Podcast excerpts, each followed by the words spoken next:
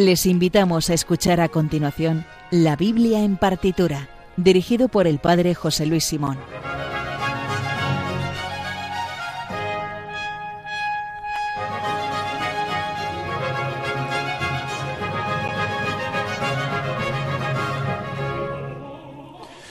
Bueno, vamos a ver qué tal nos sale el programa hoy, porque hay dos circunstancias que hacen que el arranque sea un poco complejo. En primer lugar, eh, estamos aquí discurriendo si mandamos a Sergio a presentar el teletienda de Radio María, porque el jamón que me tenía que me gané en el último programa por haber acertado una obra de Bach no lo ha traído. Entonces vas a ir, te vas a ir a poner a presentar platos o, mantas o algo así al teletienda de Radio María. Y si no lo hay, Padre Luis Fernando, abra el teletienda que tenemos el candidato perfecto para presentarlo. Se me ha olvidado el jamón, padre. ¿Qué quieres que te diga? Pues muy mal. Está muy rico. Es, ya me ha pedido una feligresa a la salida de misa. Dice, padre, eh, ¿nos invitarás a jamón, el que ganaste en tu programa? Digo, bueno, por supuesto. Entonces, eh, Rosario, eh, que sepas que no me ha traído Sergio el jamón y que lo, muy mal. Lo traeré, porque es que hasta que aciertes otra, otra vez en mi sección, pueden pasar años, eh, ilustros, encima, décadas. y encima maltratando aquí. Esto está muy mal. Hoy esto es una radio católica que creemos en el amor al prójimo. nos queremos mucho. Nos, queremos, mucho. Bien. Y por otra parte nos ha saltado la alarma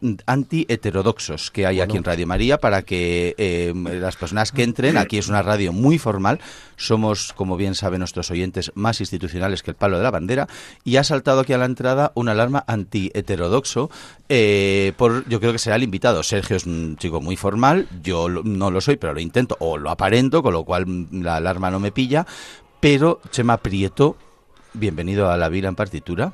Eh, buenos días, eh, gracias por invitarme. Y además, eh, que me llames heterodoxo me hace sentirme muy bien porque yo creo que fue una de las causas por las que a Jesús le crucificaron. ¿no? ¿Ves? Es que encima se reafirma, es que es recalcitrante, o sea, porque podría reconocerlo y decir, bueno, no, en realidad tal y cual. Pues no, señor, encima hace, es que esto es lo que... Pero con una frase ya te ha superado. Con una frase ya te ha superado. Bueno, pues los dos a la teletienda que vais a ir de Radio María. Y ya está. Bueno, no, a Chema Prieto, que es, entre otras cosas, es mi, el director de mi colegio en el que yo doy clase, el Colegio San Gabriel de Madrid. Entonces, aunque sea heterodoxo, lo tenemos que tratar bien, no sea que me despida y acabe yo en el teletienda con Sergio. San Gabriel, el, mejor lugar en el mundo donde trabajamos y entusiasmados por lo que hacemos y compartimos tanto tiempo y tantas experiencias. Y además está muy bien porque fundado por un santo francés muy importante, los hermanos gabrielistas, por San Luis María Griñón de Montfort, que es el que nos va a dar la clave para eh, la selección de obras que hemos elegido, ¿no es así, Chema? Sí, porque para San Luis María Griñón de Montfort, fundador de los hermanos de San Gabriel, que son los que tienen el Colegio San Gabriel en Madrid, y también eh, en España tienen más coles, en Cataluña otros cinco, en Aranda de Duero otro, y también fundó eh, los misioneros monfortianos y las hijas de la sabiduría. Y en relación a esto, eh, para San Luis María Monfort, el libro de la sabiduría, sobre el cual escribió un libro precioso que se llama El amor a la sabiduría eterna, fue fundamental en su vida y hemos decidido que este sea el libro del que vamos a hablar. Y efectivamente vamos a escuchar cinco obras. Es un libro que no tiene muchas obras musicalizadas, pero es lo que vamos a escuchar. Cinco fragmentos del libro de la sabiduría musicalizados. Y recuerden, como siempre, que el Twitter del programa es arroba bibliaartitura, donde también pueden escribirnos para hacernos una petición, dedicatoria o recomendación. Y además tienen la lista de obras que vamos a escuchar a continuación. También pueden ponerse en contacto con nosotros en el mail la arroba. Dicho lo cual, comenzamos en Radio María la Biblia en partitura.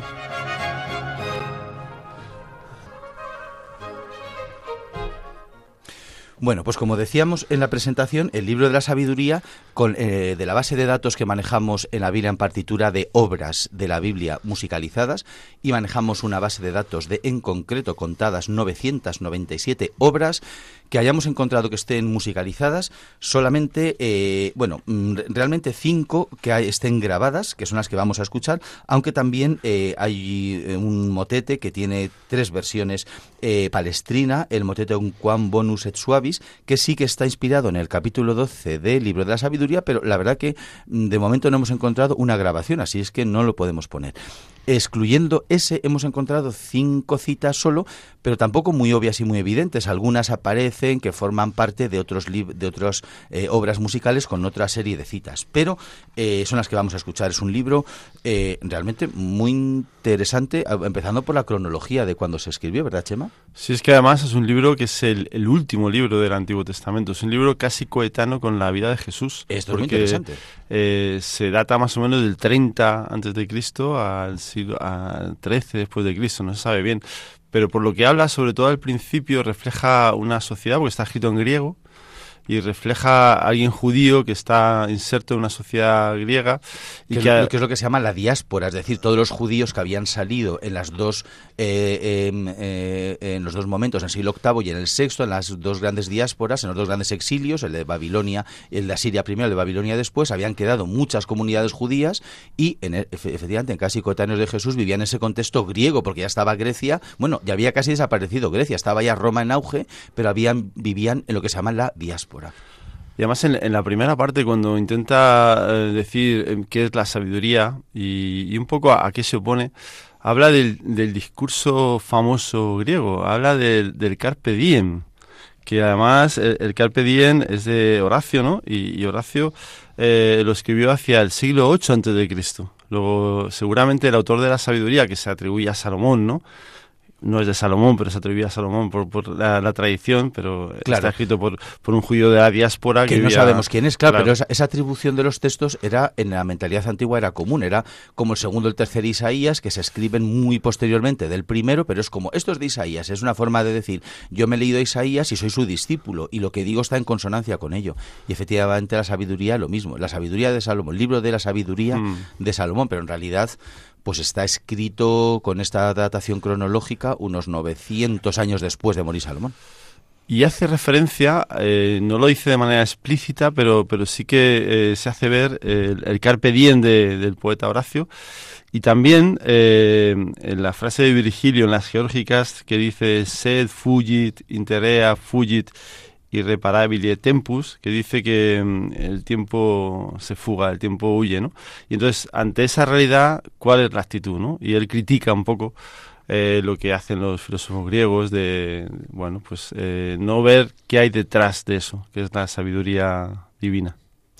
Pues vamos a escuchar, yo creo que la primera obra. Como decía, no hay muchas obras de mm, libro de la sabiduría musicalizadas, pero hemos encontrado una en Brahms, en concreto, en una obra que ya hemos escuchado aquí, eh, un número, me parece que el número 4 escuchamos hace tiempo, que es su Requiem alemán, una obra escrita para orquesta, coro y solistas, que fue estrenada el, el 10 de abril, que era Viernes Santo de 1868, en la Catedral de Bremen. Bueno, pues el tercer número, que lo canta, empieza cantando un barítono, con, y al cual sigue, entra después el coro, tiene dos citas bíblicas que conjugan lo que acaba de decir Chema, el dramatismo por la caducidad de la vida, por una parte, pero también la esperanza, porque la vida de los justos, yo creo que esta idea la vamos a desarrollar, está en manos de Dios. Mm, sorprendentemente, después voy a hacer una, voy a citar al Papa Benedicto, porque tiene una, algo muy interesante acerca de cómo al cristianismo le ayudó el encuentro con el pensamiento griego, que es esto de la, de la sabiduría. Bueno, pues en el número 3, eh, que vamos a escuchar, empieza el barítono cantando el Salmo 39, diciendo eh, Señor, dame a conocer mi fin y cuál es la medida de mis años, para que comprenda lo caduco que soy. Me concediste un palmo de vida, mis días son nada ante ti.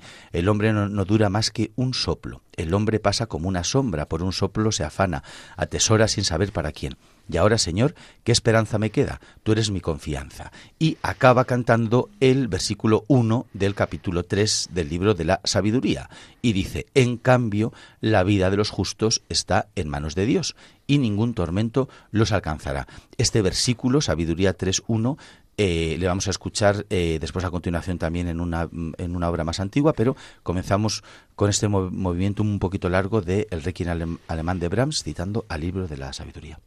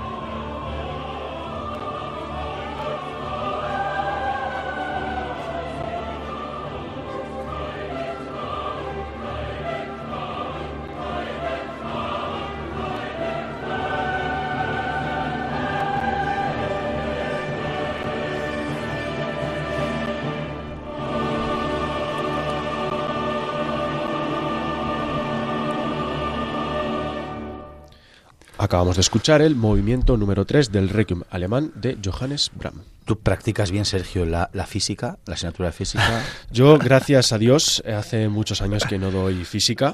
Gracias a Dios, no, gracias a, Gauss. No, gracias a Gauss. Aquí ya vamos, muy, Sergio, muy bien. Esta, te recuperamos de la teletienda. Vamos. Vas a presentar los informativos.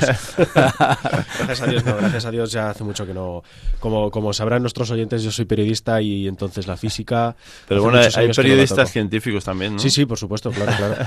No es mi caso, no es mi caso, pero... pero qué, sí, qué suerte claro. que Sergio aprobaba la física, no como mis, mis, mis, amados alumnos de mi tutoría del colegio. Tus que alumnos padecen, y protegidos. Que, que, padecen a Chema como profesor de física y estamos ahí... Eh, a, y a ver, ti como profesor sí. de religión, vamos no, a ver. A mí no me, ah, perdona, vamos a ver. Esto es un ataque gratuito, inesperado, porque a mí no me padecen, a mí me disfrutan. Pero el profesor de física eh, que es nuestro nuestro nuestro insignia invitado hoy, pues... Eh... Tengo que decir que, que, cuando José Luis vino al colegio eh, había más suspensos en religión ¿Sí? que en mates. Eso o sea, comparábamos, es empezamos a hacer las notas y decía, esto es imposible. Eso es verdad. Y decía, no, no, es que soy nuevo y tengo que poner aquí un, bueno, una forma de hacer no, las todo cosas. el mundo estaba acostumbrado a estudiar y ahora ya estudiamos. Pues igual en vez de disfrutarte te, te aguantan, en vez de...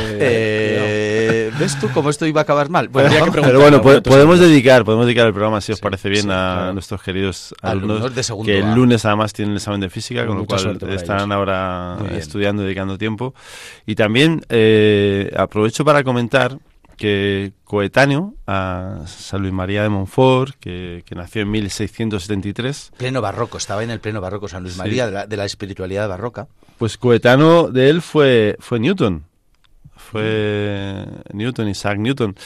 Y, y es curioso porque San Luis María de Montfort, que prestó tanta atención a la sabiduría encarnada, porque para él Jesús fue justamente eso, la sabiduría encarnada, lo que en la sabiduría se dice, se hace realidad en Jesús. Eh, en un tiempo en el que Newton establece las bases de la física y la ciencia que tenemos ahora, ¿no? Eh, esa ciencia que a veces se, se, expone como algo absoluto, ¿no? Y que el resto de cosas parece que no, no tienen ser, sino que la ciencia es lo único que vale, pues eh, justamente en ese momento San Luis de Montfort apunta a que existe una sabiduría, una sabiduría como don que viene de Dios y que además se encarna, que no es una cuestión mística teórica que no va a ningún lado, sino que Jesús es la sabiduría encarnada, pues es un contraste quizá a este mundo de la ciencia que a veces se ve como un absoluto y que al final yo que soy físico creo que es una manera de acercarse a la realidad, pero existe también la experiencia de la fe.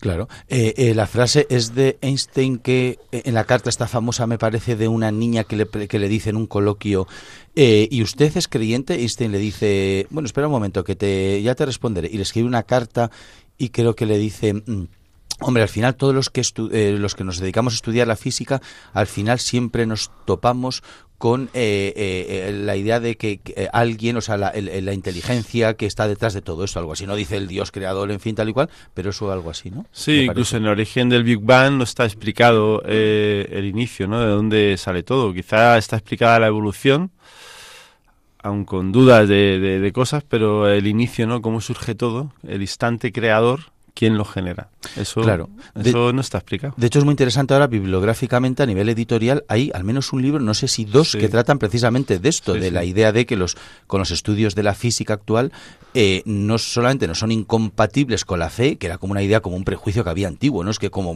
igual hay muchas personas que dicen, no, yo no soy creyente porque como yo soy físico o, o soy científico, soy tal, y, y, con ese oxímoron que me encanta decir, yo es que creo en la ciencia, es como, ah, estupendo, creer en la ciencia es un oxímoron bastante notable. Pero, y ahora aparecen los últimos estudios, o, o vamos, perdón, estudios, o, o, hay publicaciones que están diciendo que no solamente no sería incompatibles, sino que tendría bastante sentido desde la perspectiva de la sí, física sí. decir, ups, igual encaja más las cosas, sí. es más fácil pensarlas si esto empezó a, a partir Además, de la, la ciencia yo creo que es una, una forma de ver la realidad Seguramente es una aproximación a la realidad que depende de cantidades medibles, porque hay teorías eh, físicas muy bonitas, muy bonitas, pero si no se demuestran, si no se hacen experimentos para demostrar que son reales, pues, pues bueno, eh, están en, en, la literatura y, y, en el arte seguramente y pueden ser cosas preciosas, pero hace falta la experimentación. Pero es que la fe, también es una cuestión de experimentación y no se puede negar que la fe se experimenta y que la gente la ha vivido y la gente la vive o la vivimos y eso también es real.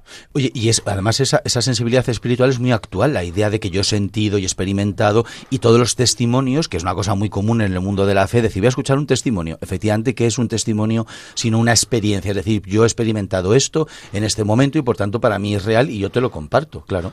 Y lo que, y lo que es muy bonito del libro de la sabiduría es que Em, el hombre puede hacerse muy sabio eh, estudiando mucho, eh, reflexionando mucho, hablando mucho con personas sabias, pero la sabiduría que viene de Dios es un don que viene de fuera. Uno tiene que estar predispuesto para recibir ese don, pero el libro de la sabiduría dice que ese don viene de fuera, o sea, que, que no depende del empeño que uno ponga para saber, sino de la actitud de apertura y de recepción de ese don que es la sabiduría. Sergio está poniendo cara que esto no le suena a una clase de física. esto, me suena más, esto me suena más a catequesis, a cuando yo iba a catequesis, que a una clase de física. Mis clases de física eran de estas de coloco una carga encima de una cuesta, pendiente una pendiente, no sé qué, con esta inclinación. A mí esto no me suena. Claro, Ojalá haber tenido un profesor como tú, fíjate. Que... Tú, colocas a un físico con un cura y ¿qué queda? Pues esto, esto. Pues, pues, esto. Y claro, aquí yo de, pues, disfrutando. Pero bueno, es verdad que, que eh, cuando me pongo como profe de física, física, yo siempre les digo que no voy a poner nada que no pueda demostrar, porque la física realmente demuestra eh, las teorías, eh, demuestra a partir de experimentos que son verdad, es decir, que la física demuestra. Y, yo les digo, yo no, necesito como profe de física que me tengáis fe. Yo voy a demostrar absolutamente todo lo que, lo que voy a explicar. ¿no? Ahora, eh, yo creo que la ciencia es una manera de aproximarse a realidad, pero hay Yo creo que la ciencia, ¿os dais cuenta como siempre que yo, eso es otro oxímoron? bueno, sí, sí, sí, Yo, no, si es ciencia no se cree, o sea que esto es así, se demuestra. bueno, vamos a seguir con la segunda obra, que es, vamos a volver a escuchar el, el versículo 1 del capítulo 3 del libro de la sabiduría, repito, en cambio la vida de los justos están en manos de Dios y ningún tormento los alcanzará, pero ahora nos vamos, vamos a retroceder en el tiempo, vamos a pasar del romanticismo de Brahms, que hemos escuchado antes, a, eh, ese momento de, Palestrina eh, anterior, que íbamos a escuchar un, un, motete escrito como ofertorio. El ofertorio se llama así en latín, Justorum Anime, que está cantado a capela a cinco voces para un soprano, un alto, dos tenores y un bajo, que está publicado en el noveno volumen de, eh, de, de, las obras de Palestrina, que es la que contiene los ofertorios para todo el año. Está compuesto en el año 1593 y en concreto para la solemnidad de todos los santos, porque después vamos a hablar eh, qué tiene que ver el libro de la sabiduría o qué aporta el libro de la sabiduría con la creencia en la vida eterna. Por eso este ofertorio está compuesto para un día tan significativo en ese aspecto como es el Día de los Santos. Mm, bastante menos que la obra que hemos escuchado de Brahms, son unos cuatro minutos.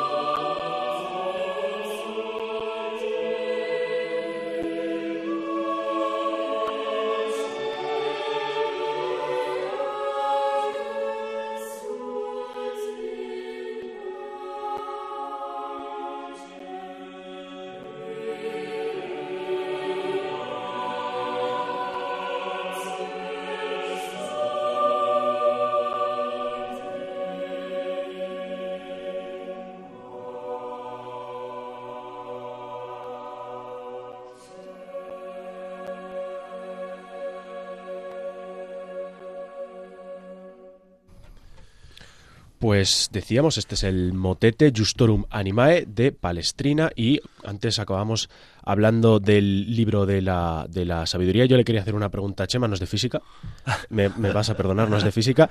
Eh, te quería preguntar por el libro de la sabiduría. A ver, se supone que hay que ser bueno, eso 100%. Ay, claro, siempre. Y si no, confiésense que lo si no decimos confiésense, todos los días al lo al terminar, hombre. Y bueno, pero ser bueno, ¿por qué? ¿Tiene, tiene recompensa real? No tiene, o sea, ¿tiene recompensa real aquí eh, material? La- no la tiene porque puede ser bueno y que te vaya muy mal y puede ser malo y que te vaya muy bien. Yo creo que la recompensa es como tú, que dices, vas, prometes un jamón y al final no llega en esta vida. Fíjate, Habrá que esperar a padre- otra. Exactamente, lo ha ejemplificado perfectamente. El padre José Luis es muy bueno, es un santo, eh, tiene el cielo ganadísimo, Sí, sí, sí, sí, pero sí. no ha tenido jamón hoy cuando debería haberlo tenido. Exactamente. ¿Por qué no a esa hora? ¿Cuá- ¿A qué tengo que esperar? a Eso que es. llegue? Es que la, la sabiduría empieza diciendo amad la justicia. Dice los que gobernáis la tierra, pero bueno, yo creo que se refiere a, a todos, ¿no?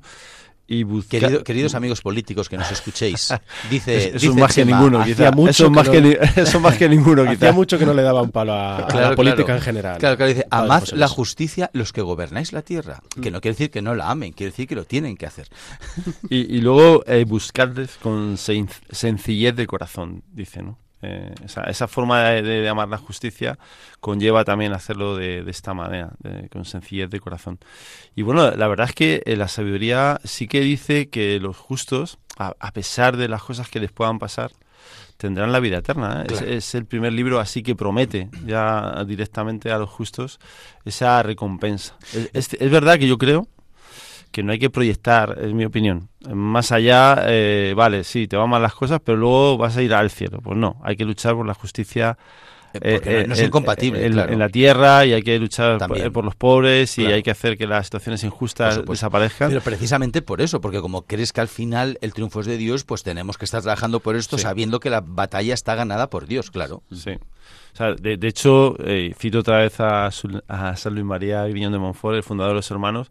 Él encarna la sabiduría eh, en, en la tierra. Él, él lucha eh, por la gente más desfavorecida, por los pobres, eh, por la gente que lo pasa mal. O sea, eh, es una sabiduría que viene de Dios, pero que se encarna en la tierra justamente como hizo Jesús como hizo Jesús en, en su vida. Entonces, eh, es verdad que, que los justos eh, tienen todo de su parte, aunque a veces eh, en su vida cotidiana no es así, ¿no? En su vida real no es así. Claro, eh, esto es interesante porque, si recuerdan, el libro de Job ya es una crisis acerca de cuándo es esta retribución y cuándo es el triunfo de Dios, porque Job se plantea con la doctrina de la retribución, es como fallo en Matrix. Resulta que si eres bueno, ah, te van las cosas bien, si eres malo, te van mal. Job era bueno y le van mal, y es como ops, ops, ops, y Job acaba diciendo, eh, bueno, no lo sé, yo, pero yo creo que al final veré a mi Dios. Yo sé que está vivo mi Redentor, obra que nos encanta porque sabemos que está en el comienzo de la tercera parte del Mesías de Hendel. I know that my Redeemer is alive. Muy bien, pero no dice más que eso, pero muy bien, yo me encontraré con mi Redentor, pero yo tal. Y entonces el libro de la sabiduría dice, sí, pero los justos al final eh, vivirán.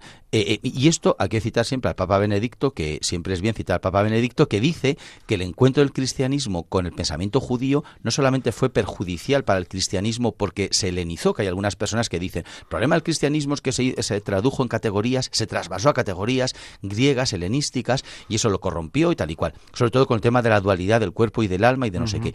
Y sin embargo, Benedicto dice que no, que está muy bien porque en el- al tener que el cristianismo tener que explicarse y dar razón en categorías en lógicas y razonables, como muy representadas en el pensamiento filosófico ordenado de Grecia, le ayuda a forzarse y decir, vale, ¿cómo explicamos esto? Y ahí le ayudaría, como bien ha dicho Chema, que el libro de la sabiduría es posterior ya a Platón y a los grandes mm, eh, clásicos griegos, pues el cristianismo dice, anda, pues si mira, si Platón ya habla de la inmortalidad del alma, pues esto es lo que creemos cuando por así decir, cuando Job dice, yo al final sé que eh, mi redentor está vivo y yo lo veré, ¿por qué es? Porque mi alma, es decir, mi parte no, no, no mi, mi parte eh, más física, como tenemos aquí un físico, que decirlo así, sino mi parte más profunda y más real, eh, estará viva de después. Y el libro de la sabiduría parte de esto. Los justos verán a Dios. Eh, de hecho, el- el- la siguiente obra que escucharemos luego empieza así, el capítulo cuarto. El justo, aunque muera prematuramente, tendrá descanso. Sigue- Cuando alguien descansa, no está muerto, sigue, sigue viviendo. Y esa idea, eh, eh, le- quien, quien le aporta las categorías en verbales para hablarlo es, es, es el pensamiento griego. Hombre, es que la, la filosofía griega y la filosofía en general es un avance para la humanidad, es una Claro. forma forma de comprender las cosas, de asentarlas, de hacerlas propias. Yo creo que es. un gran avance. Incluso eh, el Carpe Diem, como hemos hablado, el Tempus Fugit de Virgilio, eh, al final también tiene eh, una comprensión positiva de las cosas, de cómo se ha de estar en el mundo. yo creo que también hay que verlo de manera positiva. Ah, quizá el Carpe Diem digital que tenemos ahora no es tan positivo porque no está tan basado en, la verdad. En definitiva, que, el padre José Luis ha soltado una parrafada de las suyas de dos minutos. Tienes que ser bueno y aunque no tengas recompensa en esta vida, la tendrás en la siguiente, 100%. Claro que sí. Ahora, pero mientras, como hay una recompensa al final en, la otra vida, o sea, precisamente eh, como lo que nos cambia el presente es lo que va a pasar en el futuro, porque todos, o sea, no, no, el presente como lo vivimos, según lo que me vaya a pasar. Ahora que estamos aquí, dos profesores, eh, eh, si tú a un alumno le dices, hagas lo que hagas, a suspender, pues en el día a día ese alumno, sabiendo que va a ser derrotado, no va a estudiar. Si le dices, hey, tú puedes y tal y cual, como en mi futuro va a ser ese y mi futuro es bueno, pues a mí me compensa trabajar. Cuando no hay motivos de esperanza es cuando el presente se vuelve insoportable. Ya sabes, los alumnos de segundo A tienen que trabajar, si no, que vas a tener recompensa. Sí, por ellos sí pero, pero eh, aquí hay que tener cuidado, ¿eh? porque no hay que postergar a un futuro eh, no te preocupes, eh, están mal, pero vas a ir al cielo. No, no, no. o sea, hay que vivir el, mundo terreno y, hacer viable en la tierra que la gente pueda vivir en paz, Por supuesto. que la gente pueda disfrutar de la vida. Dios que, te creó sin ti no te salvará sin ti. Oye, que esto es una cosa seria y Dios nos respeta y cuenta Y hay que tener confianza Por supuesto. En, que al final en lo que te pasa Dios está contigo. Exactamente. Bueno, vamos a escuchar la tercera obra. Eh, ahora vamos a seguir en el capítulo cuarto del libro de la sabiduría en concreto los eh, versículos del 7 eh, al 9 del capítulo cuarto. no, perdón, son el 7, el 10, el 11, el 13 y el 14, el capítulo cuarto. El texto es, el justo, aunque muera prematuramente, tendrá descanso. Una vejez venerable no son los muchos días, ni se mide por el número de años, pues las canas del hombre son la prudencia y la edad avanzada, una vida intachable. Agradó a Dios y Dios lo amó. Vivía entre pecadores y Dios se lo llevó. Lo arrebató para que la maldad no pervirtiera su inteligencia, ni la perfidia sedujera su alma. Pues la fascinación del mal oscurece el bien y el, me gusta esto, la fascinación del mal oscurece el bien. Y el vértigo de la pasión pervierte una mente sin malicia. Esta también es extraordinaria. Mm. Maduró en poco tiempo, cumplió muchos años. Como su vida era grata a Dios, se apresuró a sacarlo de la maldad. La gente lo ve y no lo comprende, ni les cabe esto en la cabeza. Bueno, pues estos versículos, el 7, el 8, el 9 y del 10 al 14 del capítulo cuarto del libro de la sabiduría, lo tiene musicalizado Carl Philippe Manuel Bach, uno de los hijos de Bach, en su obra H818, WQ, el número 9. Mm, os ahorro mi pronunciación en alemán, que no sé cómo es, pero la traducción es tal cual el primer versículo, que es el justo aunque muera prematuramente. Es eh, una cantata compuesta, también Carl Felipe escribía cantatas para los domingos, como, como su padre Juan Sebastián, y esta la compuso para el domingo decimosexto después de la Trinidad, para solistas, para una soprano, un alto y un bajo, y para un coro y orquesta, y fue estrenada en Hamburgo el 27 de noviembre del año 1774 y yo creo que la vamos a escuchar.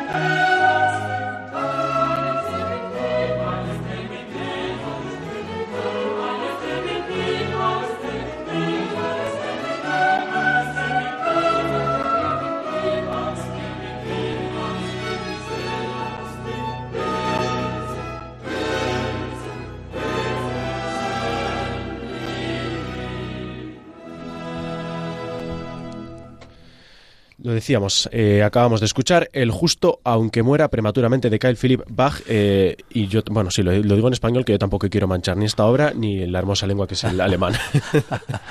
El, el justo, aunque muera prematuramente. Prematuramente. Y la frase agradó, agradó a Dios y fue amado. Bueno, pues esto es que me trae recuerdos personales porque cuando mi mujer era mi novia, pues eh, mi suero, que era una persona a la que yo estimaba muchísimo, Manuel, y que era súper justo, pues murió prematuramente. Y me acuerdo que mi suegra me dijo, bueno, eh, ¿hay alguna frase que tú consideres que podíamos poner en el epitafio, tú que, que estás en la parroquia y tal? Y fue justamente eso, lo que se dice del justo en el libro de la sabiduría, ¿no? Agradó, agradó a Dios y fue amado. Y ese es el epitafio que hay en la, en la tumba de, de mi suegro, Ah, del justo. Es Sí, que la idea es, es muy bonita, ¿no? Sí, Mm, sí. Sí. Eh, antes hacía referencia, hacíamos referencia a San Luis María Griñón de Montfort, que en Francia es un santo muy, muy tenido en cuenta, como, en fin, muy conocido. Es verdad que en España no muchísimo. Eh, En Radio María seguro los oyentes más marianos sí conocen la consagra los- el libro de eh, y los escritos de San Luis María de, referidos a la Virgen y la consagración eh, a, a- a María, que es de San Luis María. ¿Hay alguna...? El Tratado de la Verdadera Devoción de San Luis María de Montfort, que em, bueno que tenía mucha consideración por, por María y además el Papa Juan Pablo II, eh, sus lemas más conocidos vienen de ahí, el Totus Tus, que es, ¿Es el de San lema Luis María? es de San Luis María Ah. Montfort. Y eh, hay un parque eh, en Madrid, el Parque Juan Pablo II, que está ahí por la zona del Campo de las Naciones, un campo precioso en el que están eh, representadas las culturas. Tiene una estatua en el cual pone el lema Ad Jesum eh, per Mariam que es un, es un lema famosísimo en la espiritualidad, a Jesús por María. y es de San Luis María de Montfort Ah, también. Ah, O eso sea es que, interesante. que es un santo que ha estado detrás de, de- de muchos lemas y de muchas consignas de este papa y que ha llegado a mucha gente. ¿Cómo es posible hablar de, de música clásica y de la Biblia de física y ponernos tan piadosos a la vez?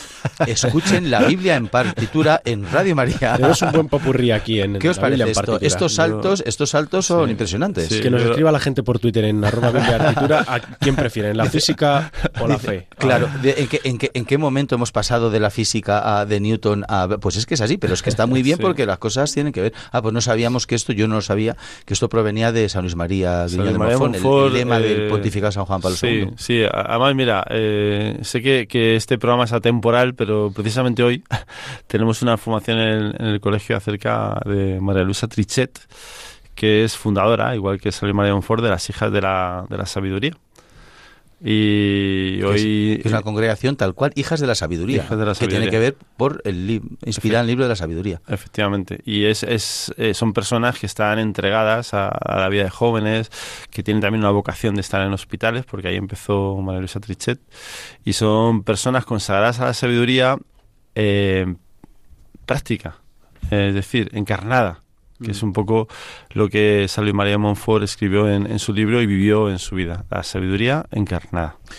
Bueno, vamos a seguir con otra obra que sigue con la misma idea, eh, que es el capítulo quinto del libro de la sabiduría. Es que la primera parte del libro de la sabiduría habla de, de este, de este aspecto, de qué pasa con el justo, cómo acaba la vida del justo.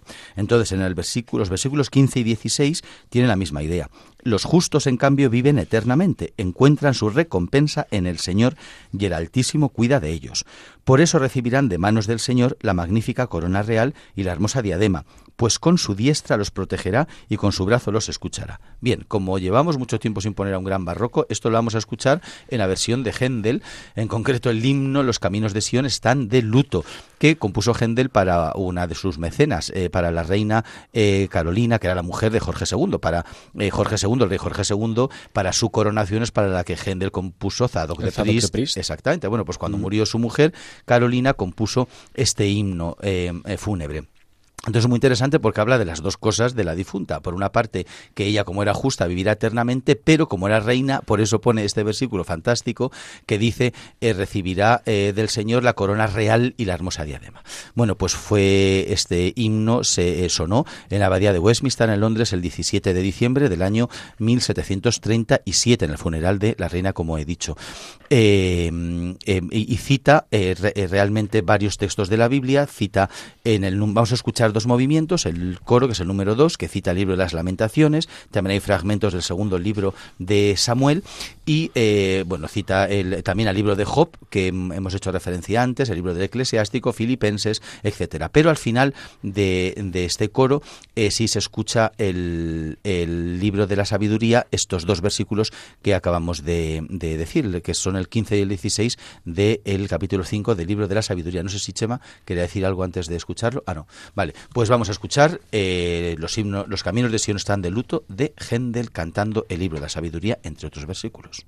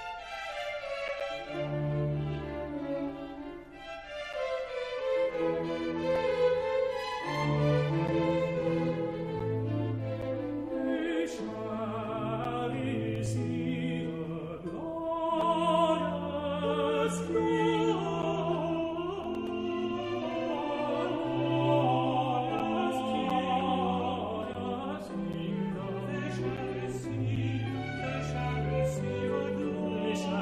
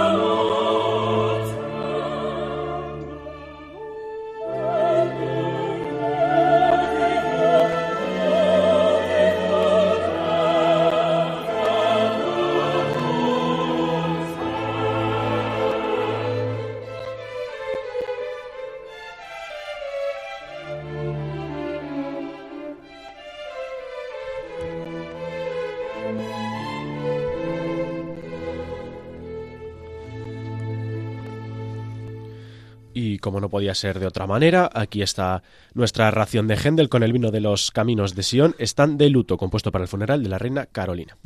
Y dice Sabiduría 7.8, y la preferí a los cetros y a los tronos, y en comparación con ella tuve en nada la riqueza. Y todo el oro ante ella es un grano de arena. Eso es la sabiduría. Y muchas gracias, Chema, por venir, por compartir tu sabiduría, que aunque no sea divina, pero también es muy interesante y la sabiduría humana es un reflejo de la divina. Nos lo hemos pasado muy bien, hemos hablado mucho, Gracias. juntas a dos profesores que puede salir mal, pues que hablamos más que otra cosa. No, esta vez ha salido muy bien. Pero nos ha quedado ahí en el tintero una obra de la sabiduría. Mira que había poquitas, pero un motete de Monteverdi lo dejaremos para la próxima vez que vengas a nuestro programa. Muchas gracias. Muchas Chema. gracias por invitarme, estaba muy a gusto y encantado de, de venir y, y bueno, en otro momento que se te ocurra otra cosa, como celebrar el vino San Gabriel o lo que sea, pues, Pues venimos también. Fenomenal. Pues hasta aquí el programa de hoy. Y como saben, pueden volverlo a escuchar íntegramente en el podcast que se encuentra tanto en la web de Radio María, www.radiomaria.es, como en las plataformas de Apple, Google y Spotify. Además, pueden escribirnos a través del Twitter del programa, arroba bibliaartitura, para hacernos una petición, dedicatoria o recomendación y podrán encontrar además la lista de obras que acabamos de escuchar. También pueden ponerse en contacto con el programa en el mail la biblia en partitura arroba radiomaria.es o por correo postal en la dirección Paseo de Lanceros 2, primera planta 28024 Madrid. Recuerden que en Radio María pueden escuchar Clásica en Radio María, presentado una semana por José Vicente Molina y otra por María José López. Sean buenos y si no, confiésense. Quiero decirlo otra vez algún día, Padre José Luis. Aquí, Te- aquí cuando, dicho salgas de- queda. cuando salgas del teletienda. Venga, vale. Muchas gracias y hasta la próxima.